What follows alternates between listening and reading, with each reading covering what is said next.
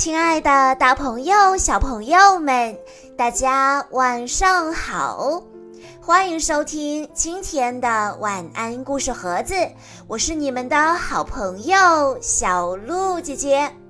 今天我要给大家讲的故事，要送给来自南京的戴小优小朋友。故事来自《小公主苏菲亚》系列，故事的名字叫做。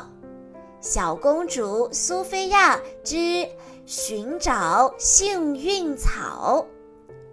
苏菲亚生长在一个平凡的家庭，直到她的母亲嫁给国王之后，苏菲亚就成为了皇室的一员。在蓝天仙子、翡翠仙子以及花拉仙子的帮助下。苏菲亚必须参加皇家预备学校，学习如何成为一个真正的公主。而从皇家预备学校的课程中，小公主苏菲亚渐渐了解，要成为一个真正的公主，必须具备诚实、忠诚、同情心以及优雅的特质。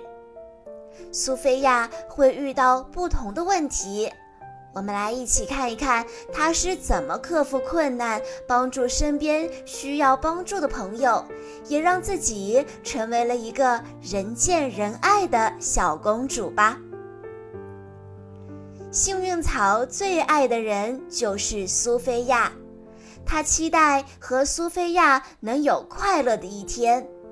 他计划着第二天和苏菲亚一起去看魔术表演，然后在一起玩一整天，摘草莓、跳房子，还有拥抱。但是苏菲亚还有很多事情要做。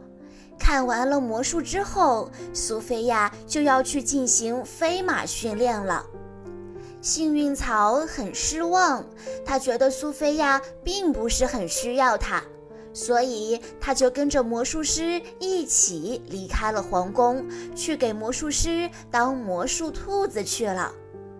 当苏菲亚知道这件事情之后，她很难过，她觉得是自己让朋友失望了。于是，他放下了自己的工作，出去寻找幸运草，要将它带回来。幸运草和魔术师一起进行魔术表演。第一场表演结束，幸运草很开心，但是离开苏菲亚总觉得很难过。他想要离开魔术师，还是回去寻找苏菲亚。而苏菲亚离开了皇宫，正在到处寻找幸运草。飞马带着苏菲亚在天空中找了很久很久，才发现了魔术师的马车，找到了幸运草。但是魔术师不让苏菲亚带走幸运草，也不让幸运草离开。所以，苏菲亚给自己化妆，把自己变成了魔术师助手。等魔术师把幸运草放进消失盒子的时候，苏菲亚也进入消失盒子里，然后带着幸运草一起从盒子的另一边坐上飞马离开了。就这样，苏菲亚和幸运草又在一起了。他们回到了皇宫，过上了快乐的生活。虽然苏菲亚还是有很多很多的公主课程要去学习，但幸运草不再抱怨苏菲亚没有时间陪她玩了，而是陪着苏菲亚一起学习。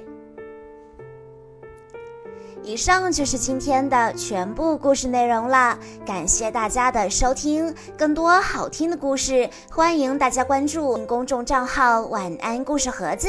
在公众号回复“小鹿姐姐”这四个字，就可以获取小鹿姐姐的联系方式了。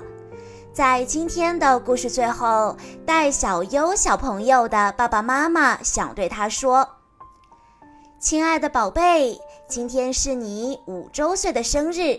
首先祝你生日快乐，永远开开心心、快快乐乐、健健康康。祝你和你的朋友们友谊长存，以后你就是大孩子了。爸爸妈妈希望你学会自己整理物品，好好与人沟通。想发脾气的时候，先深吸一口气，然后好好的说出你的想法，控制自己的眼泪和坏脾气，做更好的自己。小鹿姐姐在这里也要祝戴小优小朋友生日快乐。好啦，亲爱的大朋友、小朋友们，我们下一期再见喽。